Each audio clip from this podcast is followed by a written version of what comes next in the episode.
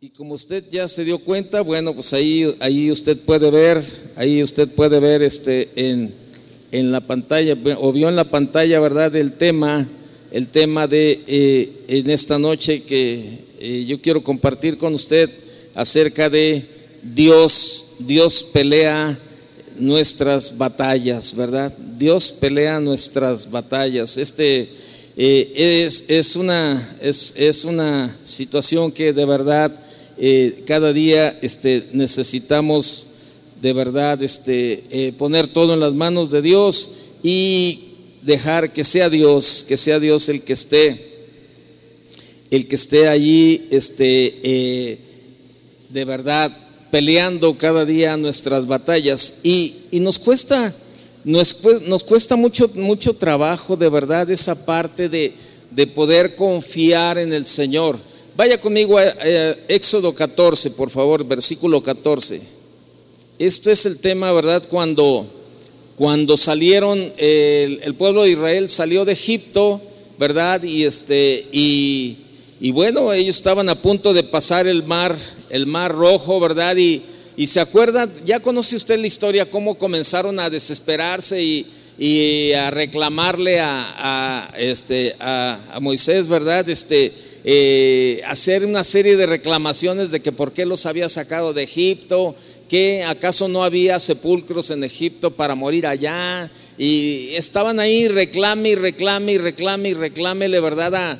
A, Moisés, ¿verdad? De, de, dónde los había, de, de dónde los había sacado, ¿verdad? O sea, no había un entendimiento en el pueblo de Israel, eh, no, había, no había un entendimiento que Dios, que Dios estaba vivo, que Dios quería rescatarlos, que Dios iba delante de ellos, ¿verdad? En medio de, de todo lo que ellos estaban pasando, Dios era su respaldo, Dios era el que estaba allí sosteniéndoles cada día, ¿verdad? Este, para, para que ellos pudieran, ¿verdad? Este, seguir adelante. Y ahí en ese verso 14 vea lo que dice, ahí lo tiene en la pantalla si no trae Biblia, dice, Jehová peleará por vosotros y vosotros estaréis, ¿qué? No le oigo. Tranquilos, dice ahí. Por eso en esta noche el tema de esta enseñanza es Dios pelea tus batallas. Y eso dice, dice que Dios peleará por ti, ¿no? Entonces, este, eh, eh, el Señor, en otra versión dice, ustedes quédense quietos, que el Señor presentará batalla por ustedes. Quédense quietos, ¿verdad? Hay otros versículos que vaya, quiero que vaya conmigo a Segunda de Crónicas, por favor. Segunda de Crónicas, capítulo 32. Segunda de Crónicas 32, verso 7. Dice, esforzaos y animaos no temáis ni tengáis miedo del rey de Asiria ni de toda la multitud que con él viene, porque más hay con nosotros que con él. Con él está el brazo de carne. O sea, fíjese, e, está diciendo, él se apoya en la fuerza humana. Él se apoya en la fuerza humana, está diciendo, con él está el brazo de carne, mas con nosotros está Jehová nuestro Dios para ayudarnos y pelear que nuestras batallas. Y el pueblo tuvo confianza en las palabras de Ezequías, rey de Judá.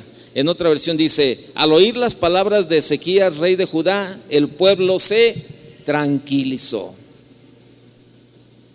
Se tranquilizó. Mire, estamos, viendo, estamos viviendo tiempos muy difíciles donde el temor está consumiendo familias, está consumiendo naciones, iglesias. Vemos cómo la maldad se ha multiplicado y cómo hemos dejado, muchas veces hemos dejado de confiar en Dios y nos apoyamos más en nuestra sabiduría humana, ¿verdad? Y bueno, eso dice en Mateo 24, 12, no lo busque, cuando dice, por haberse multiplicado la maldad, el amor de muchos se enfriará, ¿verdad? Dice, pero sabe, nosotros tenemos que aprender a vivir tranquilos aprender a descansar en el Señor, dejar que sea Dios el que pelee nuestras batallas y nosotros confiar, confiar en, esa parte, ¿verdad? Entonces, eh, pero el, problema es, el problema es este, que, que, que muchas veces no podemos confiar.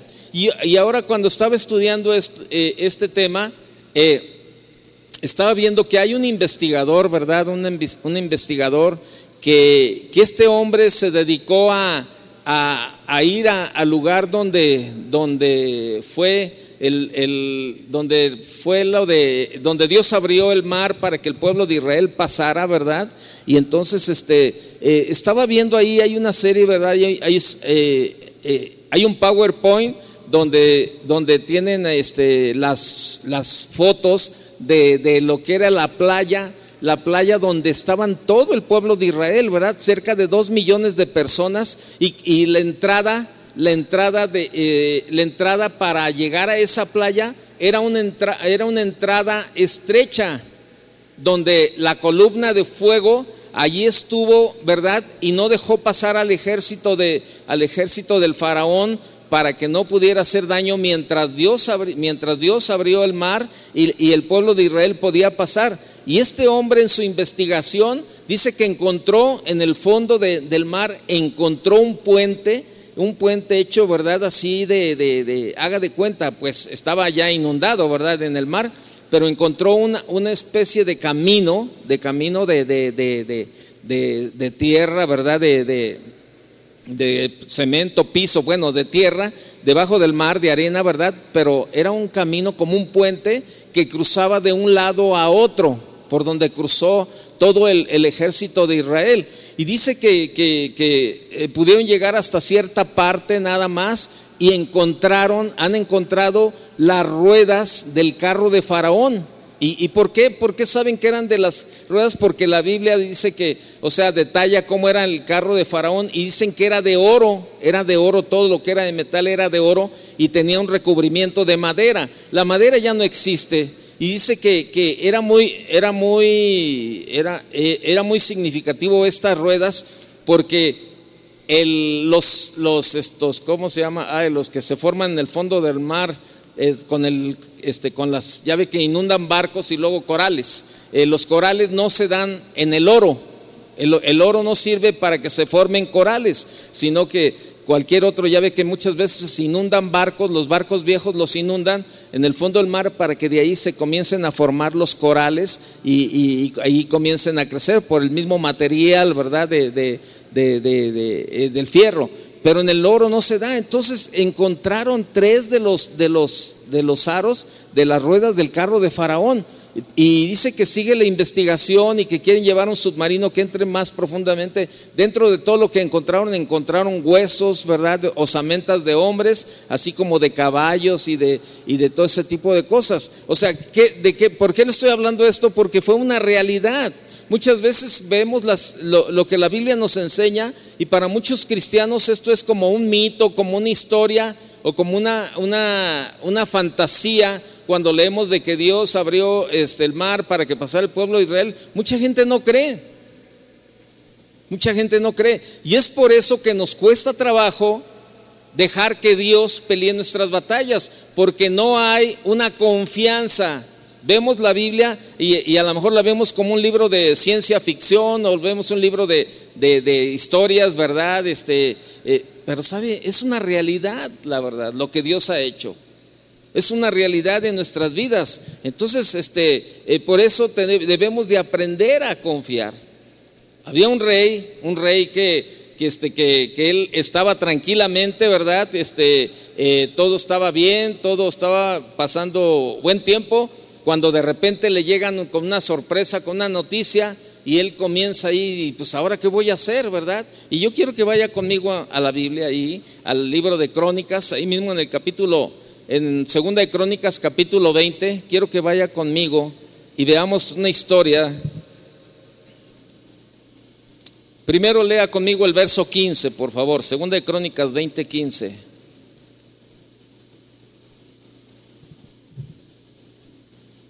Y dijo, oíd Judá todo, y vosotros moradores de Jerusalén, y tú rey Josafat, Jehová os dice, no temáis ni os amedrentéis delante de esta multitud tan grande, porque no es vuestra la guerra, sino de Dios. Ahí está otra vez, no es vuestra la, no es tuya la batalla, no es tuya la guerra, sino de Dios. Y bien, la historia la historia registra, la historia bíblica me refiero, la historia bíblica registra la vida de hombres que se hicieron famosos por sus fracasos o por sus victorias. Y la Biblia no esconde ni pasa por alto sus malas decisiones, ¿verdad? Y, pues, lo hemos visto muchas veces. Josafat, el rey Josafat del que habla el capítulo 20 de, Crónicas, eh, el rey Josafat fue uno de los grandes reyes de Judá. Su nombre significa el Señor es juez. Y el reinado de Josafat fue una oportunidad de Dios para él y la supo aprovechar muy bien. Fue un buen rey, en opinión de, los historiadores, ¿verdad? Fue un buen rey. Su reinado se, distinguió por las reformas que hizo, el fortalecimiento militar, la prosperidad económica, la educación y la justicia nombró jueces en las ciudades claves y un, tribunal de apelación allá en Jerusalén. Pero quiero que juntos valoremos, por ejemplo, eh, este rey, este rey cuando le llegan con la, con la noticia, ¿verdad? Y él siente que todo parece que está perdido. Aparentemente para él, ¿verdad? Cuando le dan la noticia, aparentemente él siente que todo está perdido. Pero, ¿qué fue lo que hizo? cuando él pensó que aparentemente todo estaba perdido. Vaya al verso 1 de este capítulo 20. Dice, pasadas estas cosas, aconteció que los hijos de Moab y de Amón y con ellos otros de los amonitas vinieron contra Josafat a la guerra. Y acudieron algunos, ¿verdad? Y dieron aviso a Josafat diciendo, contra ti viene una gran multitud del otro lado del mar y de Siria y he aquí están en Hasesón, en, eh, dice Hasesón Tamar, que es en Gadi. Entonces él tuvo temor, fíjese, el rey tuvo temor. O sea, no es, no está mal. Eh, a veces vienen a nuestra vida sorpresas o situaciones que nos causan cierto temor. y es natural es de la parte natural, pero bueno, sigamos leyendo, verso 3. Entonces él tuvo, o sea, el rey Josafat, él tuvo temor y Josafat humilló su rostro para consultar a Jehová e hizo pregonar ayuno a toda Judá. Y se reunieron los de Judá para pedir socorro a, Jehová y también de todas las ciudades de Judá vinieron a pedir ayuda a Dios, ¿verdad? Ahí estaba. Está Josafat, ¿qué sucede? Está el rey Josafat envuelto en todas sus reformas, está él allá, a lo mejor todo estaba yendo bien, todo estaba bien estructurado, cuando alguien le trae una noticia que lo estremece, lo sacó de, de, su tranquilidad, lo sacó de su comodidad, le, le, a lo mejor le quitó la paz por el momento. ¿Y cuál era esta noticia? La amenaza de una guerra. Josafat enfrentaba el más grande peligro exterior que amenazó su reino. Una, una alianza militar tripartita compuesta por los amonitas, por los moabitas y por los sirios. Vienen contra, contra Josafat y el pueblo de Judá. Lógico, él era el rey, él era el rey y, y él, tenía, él tenía la preocupación pues de, que, iba a pasar con todo, con, todo su, con todo el pueblo, con todo Judá. Y sabe, es, es, la situación que muchas veces vivimos dentro del hogar como padres, ¿verdad? Este, eh, que vienen situaciones difíciles como matrimonio, ¿verdad? Eh, a veces como hijos, cuando todavía tenemos a nuestros padres y vienen situaciones, es, es normal. O sea, todo, estamos en un mundo donde, bueno, este hay, situaciones como esta cada día, ¿verdad? Y, que a veces no sabemos ni nos las esperamos. Estaba ahí, entonces el rey Josafat, ¿verdad? Estaba enfrentando este grave peligro, ¿verdad? De la noticia que le dieron, que lo vino a, estremecer. Y vienen y le dicen, contra ti viene una gran multitud del otro lado del mar y de Siria. Y aquí están en Hasesón Tamar, que es en Gadi. Mire, no estamos exentos de enfrentar peligros y presiones en la vida. No estamos exentos de enfrentar presiones y peligros en la vida. Aún, aún cuando somos fieles a Dios, no estamos exentos. La Biblia no nos esconde nada de eso. Por eso eh, digo, ay, ¿por qué a mí? ¿O por qué me sucede a mí? Si yo soy fiel, si yo hago el bien, si yo estoy viviendo. Bueno, no estamos exentos.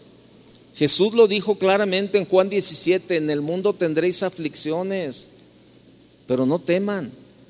Eh, Jesús no dijo, los que no andan bien, los que no son fieles tendrán aflicciones. Él dijo, los que andan bien y los que son fieles, esos no tendrán aflicciones. No, no, no, no, no. Simplemente dijo, en el mundo tendréis aflicciones. ¿Y dónde estamos? En el mundo. No somos del mundo, pero estamos en el mundo. Entonces, ¿qué, qué sucede?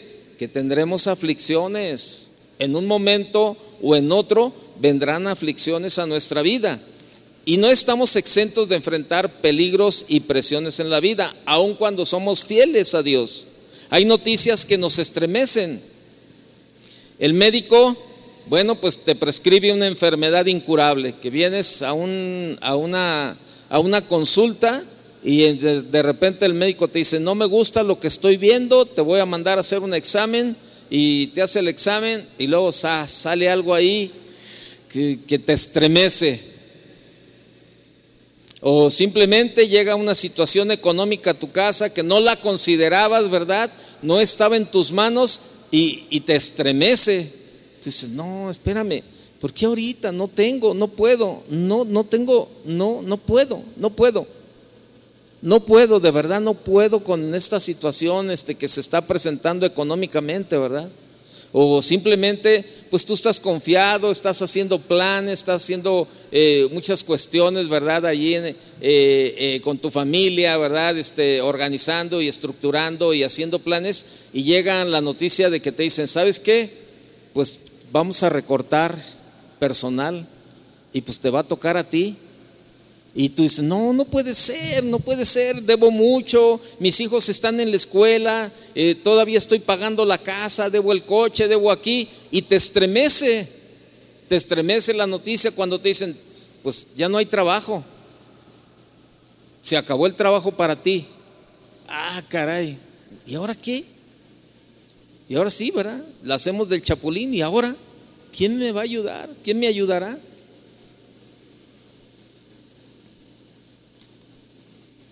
Noticias que nos estremecen. Tienes hijos jóvenes y luego a lo mejor alguna de tus hijas, ¿verdad? Este, eh, que no se ha firmado en el Señor y luego de un de repente llega a tu casa y te dice, papá, pues estoy embarazada. Y tú, no, no, no, no, no, ¿cómo? ¿Cómo? Eso, eso, me, eso me pega, eso, ah, no, no, no, no. Cuando nuestros hijos andan no andan en los caminos de Dios y, salen con noticias que nos estremecen. Ahora le hago una pregunta. ¿Usted cree que todo esto que le estoy hablando, estoy exagerando? ¿Eh? ¿Esto es algo de la vida real? ¿Sí o no? Es algo de la vida real. ¿Es algo fuera de lo normal? No. No estamos expuestos. La hija adolescente o el hijo que viene y te dice, papá, tengo, tengo problemas con las drogas, tengo problemas con el alcohol, tengo, papá, me van a correr de la escuela porque estoy consumiendo drogas o porque hice esto. Una situación de matrimonio, cuando llega la pareja y le dice, ¿sabes qué? Pues ya no, ya no, ya no quiero estar contigo, me quiero divorciar, me quiero ir de la casa, ya no. Y tú dices, no, espérame, pero ¿por qué? Bueno, pues es que conocí a alguien por ahí y, bueno, me quiero ir a vivir a otro lado y ya no quiero seguir aquí. Noticias que te estremecen. La casa está por perderse porque no, el no, hay financiamiento, porque no tienes para cubrir el adeudo, eh, la compañía va a cerrar y están recortando el personal, la vida va de mal en peor cada día. ¿Qué hacer? ¿Qué hacer? Aprendamos de la reacción del rey. Veamos la reacción del rey. ¿Qué hizo Josafat? ¿Cómo reaccionó? ¿Qué dice el verso 3? Vea lo que dice. El verso 3 dice, entonces Josafat, o sea, el rey tuvo temor Dice, entonces él tuvo temor y Josafat humilló su rostro para consultar a Dios e hizo pregonar ayuno a todo Judá. ¿Qué hizo? Se humilló, humilló su rostro para consultar a Dios, o sea, decidió acudir al Señor. Decidió acudir al Señor e hizo pregonar ayuno en todo Judá. Primero, tuvo temor. Es natural. El temor es natural. Que te dieron un diagnóstico de enfermedad y tú dices, ay, jole, no me lo esperaba. No, no, no me lo esperaba. Y te entró un temor.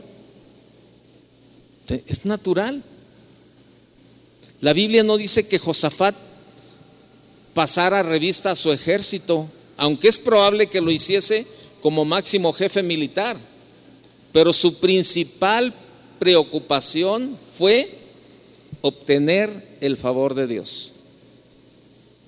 Esta fue su principal preocupación, obtener el favor de Dios. Él sabía que la victoria estaría asegurada si Dios le ayudaba a enfrentar ese numeroso ejército. Él sabía. Él sabía que poniendo a Dios en primer lugar, la victoria estaba asegurada. ¿Qué tenemos que hacer? ¿A dónde debemos de acudir, de acudir cuando tenemos alguna una noticia que nos estremece? Humillar y acudir al Señor. Señor, ayúdame, Señor. Ayúdame. Necesito tu ayuda. Hay momentos, hay momentos en la vida del cristiano que si Dios no interviene a su favor, se hace imposible mantenerse de pie. Créamelo. Hay situaciones en la vida de los cristianos que si Dios no interviniera, sería imposible mantenerse de pie. Aunque contemos con todos los recursos posibles, recursos médicos, recursos financieros, amistades, eh, amigos, pero nada de eso te sostiene Solo la gracia y el favor de Dios nos pueden sostener. Y probablemente tú estás en esa situación en esta noche. Tú estás en esa situación que solamente la gracia de Dios te puede sostener. Y a lo mejor traes temor de alguna noticia, de alguna situación que te está aconteciendo. ¿Qué más hizo pregonó ayuno para todo el pueblo. Josafat señaló un día de ayuno y oración para que todo el pueblo confesara sus pecados y pidiera socorro a Dios. El pueblo, ¿qué hizo el pueblo? Respondió positivamente, incluyendo a los niños. Y se reunieron los de Judá para pedir socorro a Dios y también de todas las ciudades de Judá vinieron a pedir ayuda a Dios. Eso dice el verso 4, vaya conmigo al verso 4.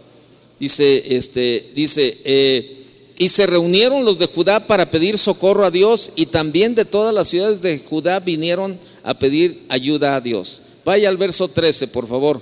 Y todo Judá estaba en pie delante de Dios con sus niños y sus mujeres y sus hijos. Con sus niños, sus mujeres y sus hijos. ¿Sabe? Cuando la situación está así, debemos de involucrar a toda la familia Muchas veces probablemente el papá es el que está pasando la situación, ¿verdad? Por el, por el trabajo, por las finanzas, o la mamá por la enfermedad. De pero, ¿sabe?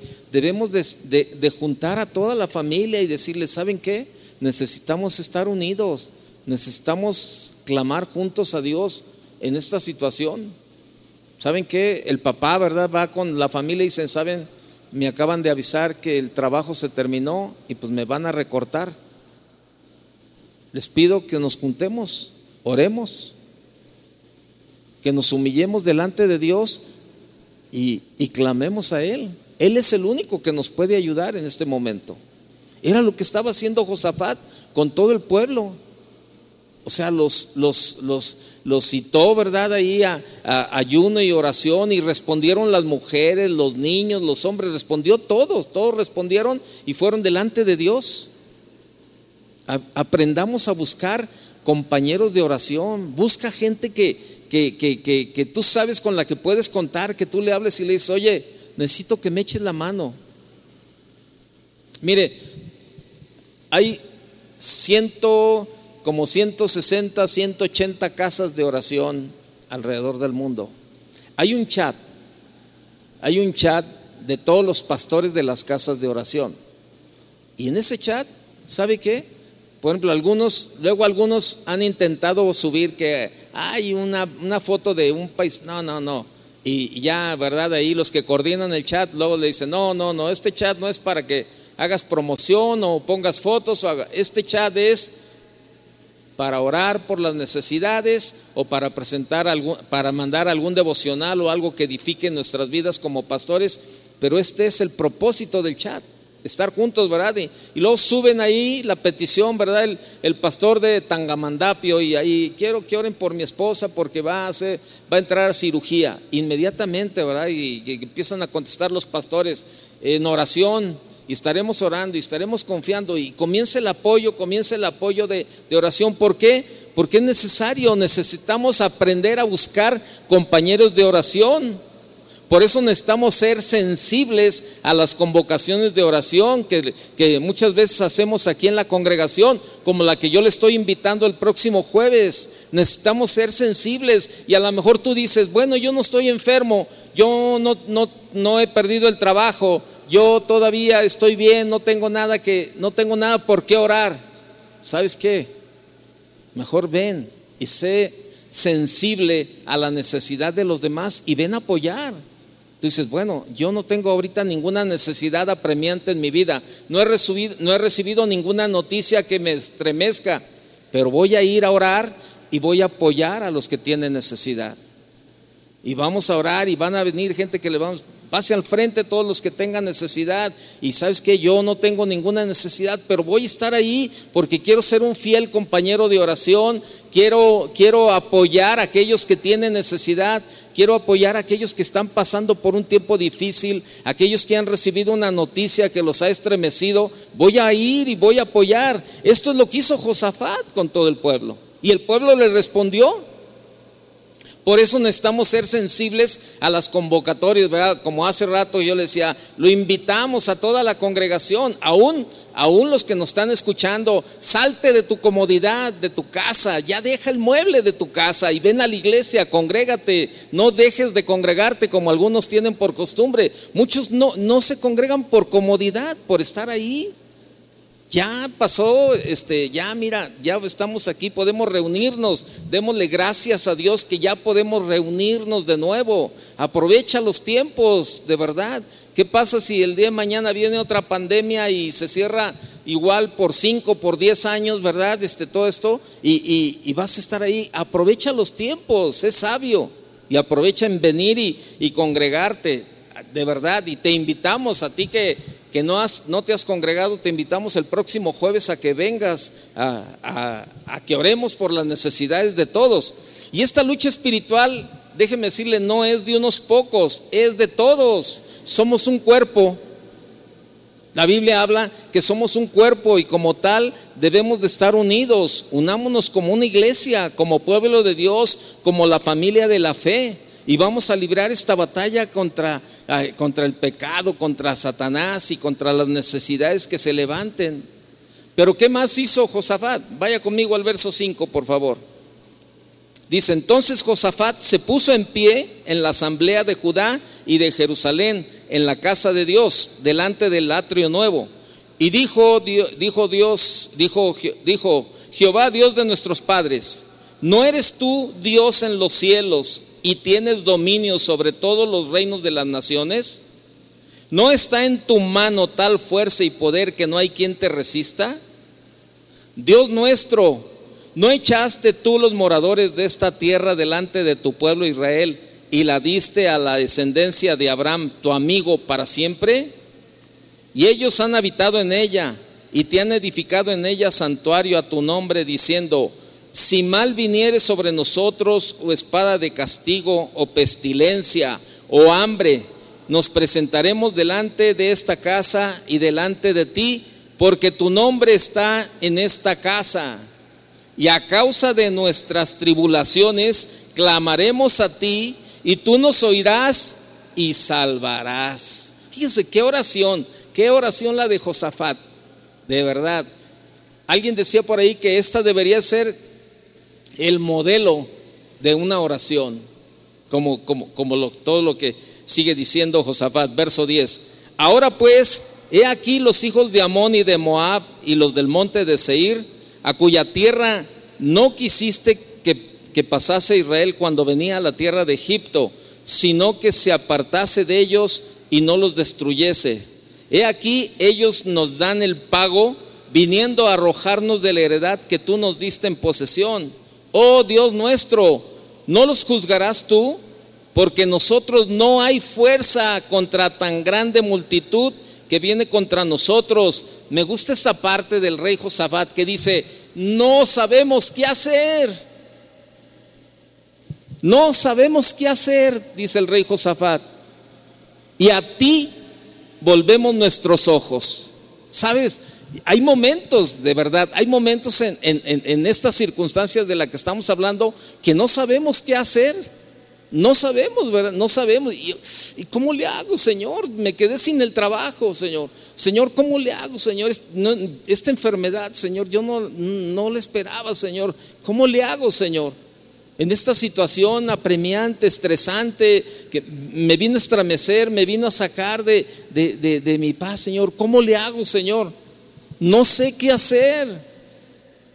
Eso, eso me encanta del rey Josafat, que, que no se apoyó, como dice Proverbios capítulo 3, verso 5, no te apoyes en tu propia prudencia, reconoce al Señor en todos tus caminos y Él enderezará tus veredas. No seas sabio en tu propia opinión. Teme al Señor y apártate del mal. Esto es lo que estaba haciendo Josafat. Le estaba diciendo, Señor, no sé qué hacer. ¿Sabes? Es lo que, lo que tú deberías de hacer y todos deberíamos de hacer en medio de una situación apremiante. Señor, no sé qué hacer. No sé qué hacer, Señor. Algunos comentaristas bíblicos consideran eh, que esta oración del rey Josafat pidiendo socorro es una oración modelo. Y de verdad, cuando cuando la leemos, ¿verdad? Este, es interesante valorar su contenido porque cuando oramos, ¿verdad? Cuando oramos el cielo debe estremecerse por la sinceridad que mostramos en, en nuestras oraciones. ¿Qué hizo Josafat en esta oración? Comenzó con un acto de adoración a Dios. Jehová, Dios de nuestros padres, dice Josafat, ¿no eres tú Dios en los cielos y tienes dominio sobre todos los reinos de las naciones? ¿No está en tu mano tal fuerza y poder que no hay quien te resista? Reconoce el poder y dominio de Dios en el cielo y en la tierra. Es lo que está pasando. Reconoce el poder y el dominio de Dios en el cielo y en la tierra para detener a esos paganos y silenciar sus insultos. Déjeme decirle algo. El Dios que adoramos es todo suficiente. El Dios que usted y yo adoramos es suficiente para cualquier necesidad, para cualquier problema, para cualquier enfermedad. Créamelo. ¿Lo cree? Pues conforme a su fe. Conforme a su fe. ¿Qué más hizo? Presentó su problema. Estos tres pueblos permanecieron en sus tierras y no fueron expulsados por Israel porque Dios no lo permitió, fíjese. Pero ahora, dice Josafat, ellos nos, nos pagan viniendo a arrojarnos de la heredad que tú nos diste en posesión. Eso dice en el verso 11. Y esta gente ha venido para echarnos de tu tierra, la cual nos diste como herencia. Josafat veía en peligro, en peligro la herencia que Dios mismo había entregado al pueblo de Israel. Cuando tú veas en peligro tu herencia espiritual y todos los beneficios de la gracia de Dios sobre tu vida, tu familia, la congregación donde te reúnes, preséntate ante Dios y exponle, exponle tu problema con toda transparencia, créemelo. Y Dios nos va a escuchar. ¿Qué más hizo? Dice, Josafat confesó, él le confesó a Dios que no sabía qué hacer y pidió ayuda. Él dijo, oh Dios nuestro, ¿no los juzgarás tú?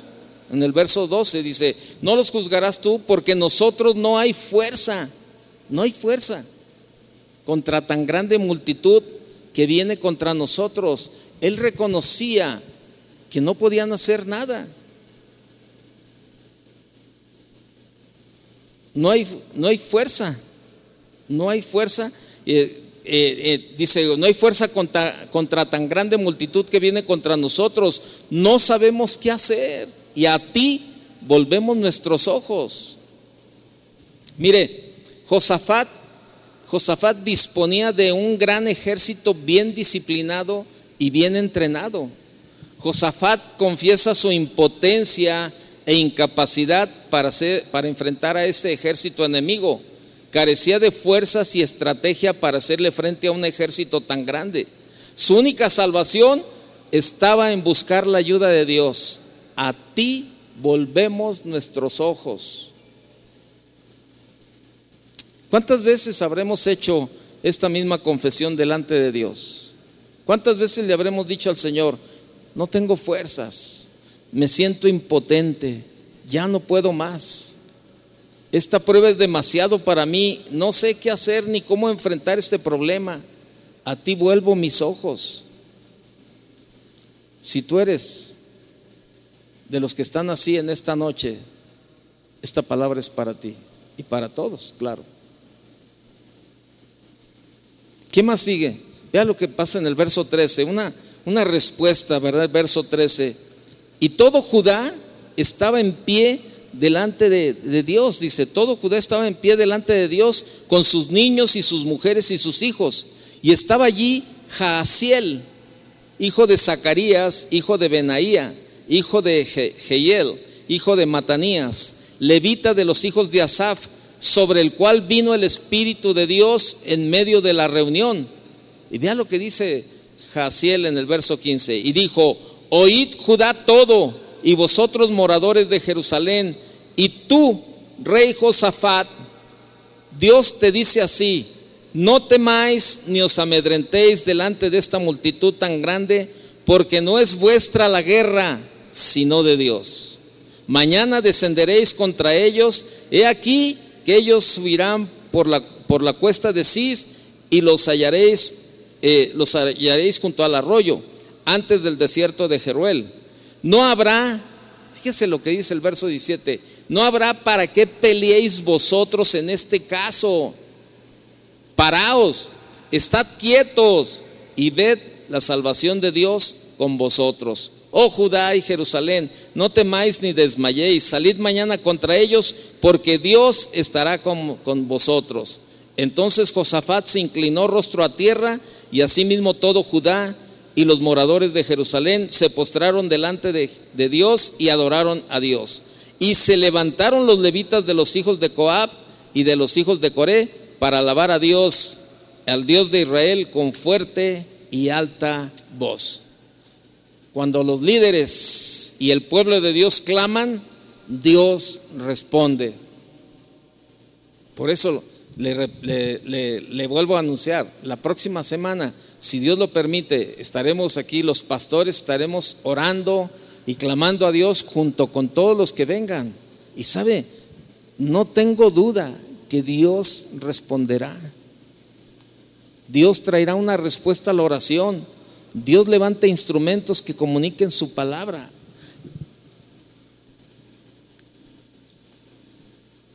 Es un muchos queremos las bendiciones de Dios, pero no queremos pagar un precio.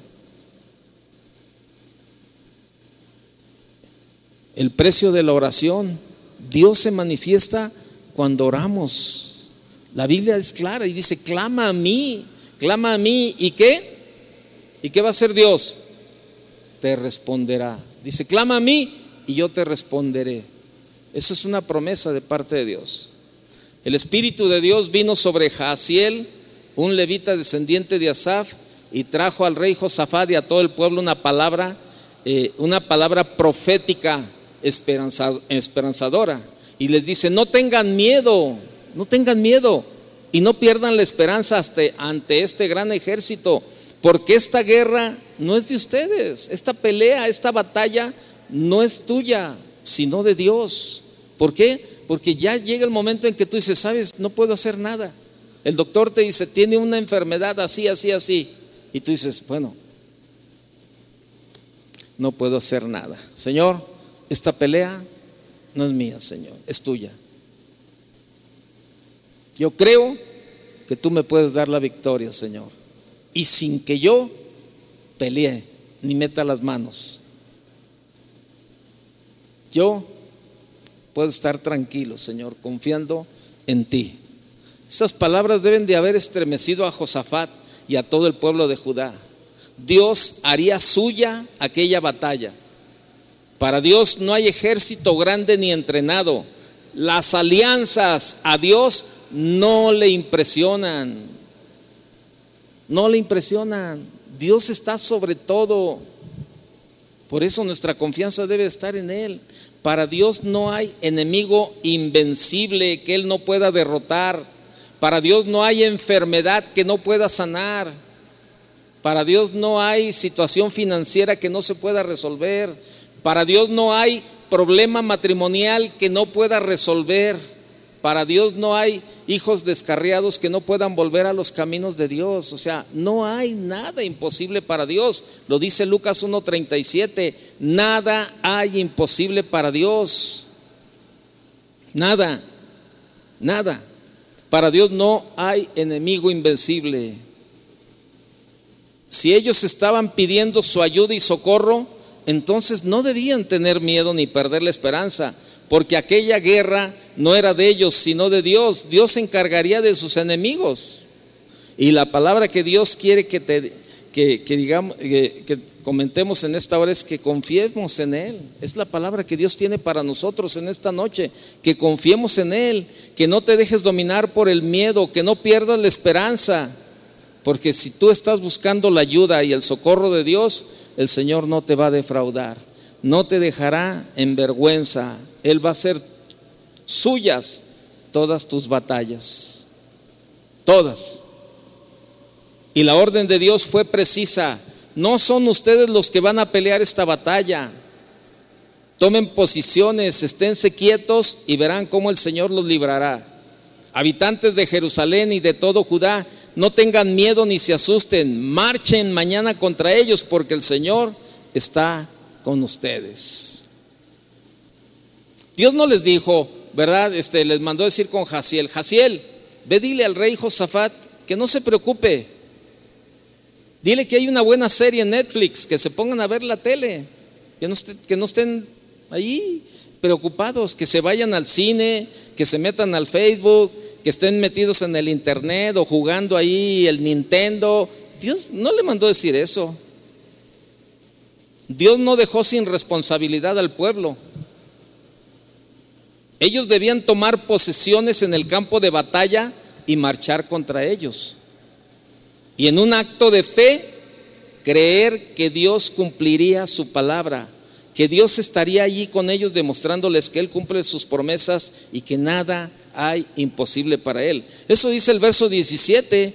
Dice, y subieron contra Judá e invadieron la tierra y tomaron todos los bienes, perdón, estoy en el, en el capítulo, otro capítulo, en el verso 17 dice, no habrá para qué peleéis vosotros en este caso, paraos, estad quietos y ved la salvación de Dios sobre vosotros. ¿Sí? Entonces, este, Dios no les dijo, no, no hagan nada. Ellos hicieron lo que tenían que hacer. Ellos hicieron lo que tenían que hacer. Ellos debían tomar posesiones en el campo de batalla. En el reino de Dios, la, colaboración divino-humana, el hombre tiene su parte y Dios tiene también la de él. Dios cumple con su palabra y nosotros debemos de cumplir con nuestra responsabilidad también, orar. Por eso, hace, eh, y en la mañana yo platicaba con el pastor Chava y le decía, oye, ¿Te acuerdas que tenemos pendiente hacer una reunión de, o sea, una, noche de ministración, de alabar al Señor, adorar al Señor y, ministrar, ¿verdad?, a, las necesidades de la gente. ¿Sabe por qué? Porque este, eh, eh, estamos viendo, o sea, todas las peticiones que acabo de leer, ¿verdad? Enfermedades, situaciones, este, eh, todavía en mucha gente hay temores, ¿verdad? Por, por las pandemias, el virus está otra vez este, levantando de nuevo. ya este, en las escuelas ya están regresando todos, ¿verdad? En algunas empresas ya están otra vez poniendo el cubrebocas de nuevo. O sea, hay temores, hay situaciones. Entonces, pero bueno, es tiempo de clamar a Dios. Tiempo de clamar y de, y, de, de, reunirnos y, y, juntos como, como un ejército, ¿verdad? Del Señor, clamar a Dios y poner todas las necesidades en sus manos. Por eso debe de haber una relación divino-humana, ¿verdad? Dios y el hombre. Dios cumple con su palabra y nosotros debemos de cumplir con nuestra responsabilidad. La mayor evidencia de que el rey Josafat creyó la palabra del profeta es que adoró, adoró y dio gracias a Dios antes que la victoria se hiciera realidad. Y el rey le dijo al pueblo, ¿verdad? El verso 20, vaya conmigo a 2 de Crónicas 20:20. 20. Dice, y cuando se levantaron por la mañana salieron al desierto de Tecoa. Y mientras ellos salían, Josafat, estando en pie, dijo, oídme Judá y moradores de Jerusalén, creed en Jehová vuestro Dios y estaréis seguros. Creed a sus profetas y seréis prosperados. Ahí estaba la respuesta la respuesta de todo el pueblo. Esa fue la mayor evidencia de que el rey Josafat creyó a la palabra del profeta, adoró y dio gracias a Dios antes que la victoria se hiciera realidad. Creed en Jehová vuestro Dios y estaréis seguros. Creed a sus profetas y seréis prosperados. Un llamado a creer que la palabra de Dios tiene fiel cumplimiento. El rey se sujetó totalmente a la estrategia que Dios reveló por medio del profeta. El rey hizo lo que, lo que, lo que el profeta le anunció, se sujetó. Él era el rey, él era el que podía tomar las decisiones y hacer lo que quisiera, pero sin embargo, él sabía, él sabía que, el profeta venía de parte de Dios para librar la batalla contra tan grande ejército. Mira, Nunca pretendas cambiar las estrategias de Dios, aunque te parezcan ilógicas y las tuyas más sofisticadas, Dios sabe lo que hace y cómo lo hace. Verso 21. Dice, y ha habido consejo con el pueblo, puso a algunos que cantasen y alabasen a, Jehová, vestidos de ornamentos sagrados, mientras salía la gente armada y que dijesen, glorificad a Jehová, porque su misericordia es para siempre. Y cuando comenzaron a entonar cantos de alabanza, Jehová puso contra los hijos de Amón de, Moab, de Amón de Moab y del monte de Seir las emboscadas de ellos mismos que venían contra Judá y se mataron los unos a los otros. Se mataron los unos a los otros.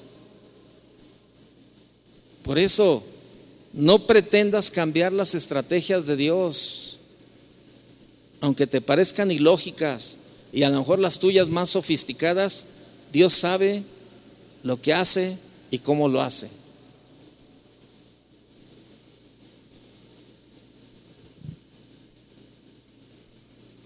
Verso 20, 20 ¿qué? 23. Dice, porque los hijos de Amón, y Moab se levantaron contra los del monte Seir para matarlos y destruirlos. Y cuando hubieron acabado con los del monte de Seir, cada cual ayudó a la destrucción de sus compañeros. O sea, se, se dieron unos contra otros y se acabó. Vaya al verso 27. Y todo Judá y los de Jerusalén y Josafat a la cabeza de ellos volvieron para regresar a Jerusalén gozosos, porque Dios les había dado gozo librándolos de sus enemigos. Y vinieron a Jerusalén con salterios, con arpas, trompetas a la casa de Dios. Así es sencillo. Dios les dio la victoria y ellos ni las manos metieron. ¿Qué fue lo que hicieron? Confiar en lo que Dios les había dicho. ¿Por qué? Porque Dios pelea tus batallas. Dios pelea tus batallas. La victoria divina sobre esta alianza de moabitas, amonitas y sirios fue total y rotunda. Tanto Josafat como el pueblo disfrutaron la victoria y alabaron a Dios con salterios, con arpas, con trompetas y con danzas. Verso 29 dice, y el, y el pavor de Dios cayó sobre todos los reinos de aquella tierra cuando oyeron que Jehová había peleado contra los enemigos de Israel. Fíjate, los demás se enteraron que era Dios el que había peleado. Probablemente tú estás en una posición en la que tú crees que todo está perdido. Recuerda que Dios es tu principal recurso. Piensas que todo está perdido. Busca compañeros de oración que te apoyen en oración. No está perdido. Ve con Dios. Confiésale a Dios, Señor, tengo temor. Pero yo sé que tú estás conmigo, Señor, que tú eres mi respaldo. No se nos olvide que Dios pelea nuestras batallas. Y antes, antes de la victoria, comienza a agradecerle. Antes, de la, antes que la victoria se haga realidad, antes del milagro, comenzar a agradecerle a Dios por todo lo que Dios está haciendo. Y yo no quiero terminar esta noche sin orar por aquellos que tienen necesidad. Tenemos tiempo todavía. Si tú estás en una necesidad apremiante, si has recibido una noticia que te ha estremecido, yo te voy a pedir que te pongas de pie. Si tú dices, necesito orar, necesito que oren por mí, necesito un milagro, créemelo, créemelo. Si tú crees que Dios puede hacer un milagro en tu vida,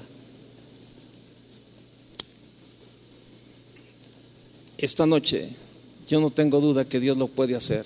Son muchos los que tienen los que tienen una necesidad. Dios, deja que Dios pelee tu batalla. Comienza a darle gracias aún antes de que tú veas esa victoria, ese milagro en tu vida. Comienza a darle gracias. Si tú estás en, en medio de una situación de enfermedad, dale, Señor, gracias porque yo sé que tu diagnóstico, Señor, tu diagnóstico es es más importante que el que tienen los médicos, Señor, porque tú tienes la última palabra, Señor, porque tú no has perdido el control. Levanta tus manos, tú que estás en esta necesidad. Y te voy a pedir, tú que estás sentado. Que no tienes necesidad, voltea alrededor y ve si hay alguna persona que está de pie, acércate por favor y vamos a poner las manos sobre ellos. Acércate y vamos a orar por ellos. No, no te pasa nada, no, no te pasa nada. Vamos a tomar en esta noche este tiempo para orar por ellos y clamar a Dios por, esa, por la necesidad que ellos tienen. Comienza, comienza a, poner esta necesidad que tú tienes en las manos de Dios y tú dile, dale gracias a Dios. Señor, gracias. Gracias, Señor, por porque yo sé que tú tienes el control, Señor, porque nada nada se ha escapado de tus manos, Señor, y yo sé, yo sé, yo sé que en esta noche, Señor, tu palabra trae paz a mi vida, Señor. Y quiero, Señor, como Josafat, declararte, Señor, que si es cierto que ha habido un temor, Señor, en mi vida por esta noticia que me ha estremecido, por esta situación que he estado viviendo, pero Señor, también a través de tu palabra, yo recibo la victoria, Señor. Recibo la paz, esa paz que tanto necesito, Señor, en este momento. Comienza a hablar con el Señor mientras oramos. Padre, en el nombre de Jesús, ponemos la necesidad, Señor, de cada uno de nuestros hermanos, Señor. Tú conoces perfectamente, Señor, lo que ellos necesitan. Señor, algunos están de pie porque necesitan sanidad. Otros probablemente un milagro, Señor, como familia. Un milagro en las finanzas. Un milagro, Señor, en, en sus trabajos. Tú conoces personalmente a cada uno de ellos, Señor, y tú sabes lo que en esta noche ellos están clamando, Señor. Por eso los ponemos en tus manos, Señor, y Señor, pedimos, pedimos por cada uno de ellos. Pedimos por Juanita Sandoval, Señor. Pedimos por Juan Antonio Ordóñez, por Edith Morales, Señor. Pedimos por, por Carmen Guizar, Señor, por Virginia Romero, Señor, por Brian Huerta, Señor, por, por Lourdes Martínez, por Rocío Moreno, por Fernanda, por cada una de ellas, Señor, de estas peticiones que, que nuestros hermanos confiando en ti, Señor, han, han puesto a través de este papel. Las ponemos en tus manos, Señor, y, y te damos las gracias, Señor, por porque sabemos, Señor, que tú las estás escuchando, Señor, y, y nuestra oración, Señor, tendrá una respuesta. Ponemos a cada uno de nuestros hermanos que están de pie, Señor, clamando en esta, en esta noche por ese milagro, Señor. Los ponemos en tus manos y te decimos gracias. Gracias, Señor. Antes de ver ese milagro, Señor, gracias. Gracias porque, Señor, tú no has perdido, tú no has perdido ninguna batalla, Señor. Tú no has perdido la victoria, Señor, siempre será tuya, Señor. Y te decimos gracias, porque aún en medio, Señor, de las circunstancias, tu voluntad prevalece y es perfecta, Señor. Y en eso confiamos en esta noche. Gracias. Sigue hablando con el Señor, sigue platicando, sigue poniendo tu necesidad en sus manos, síguele agradeciendo. Y si hay algo en lo que tú tienes que pedirle perdón, hazlo en esta noche. Hazlo. Padre, gracias.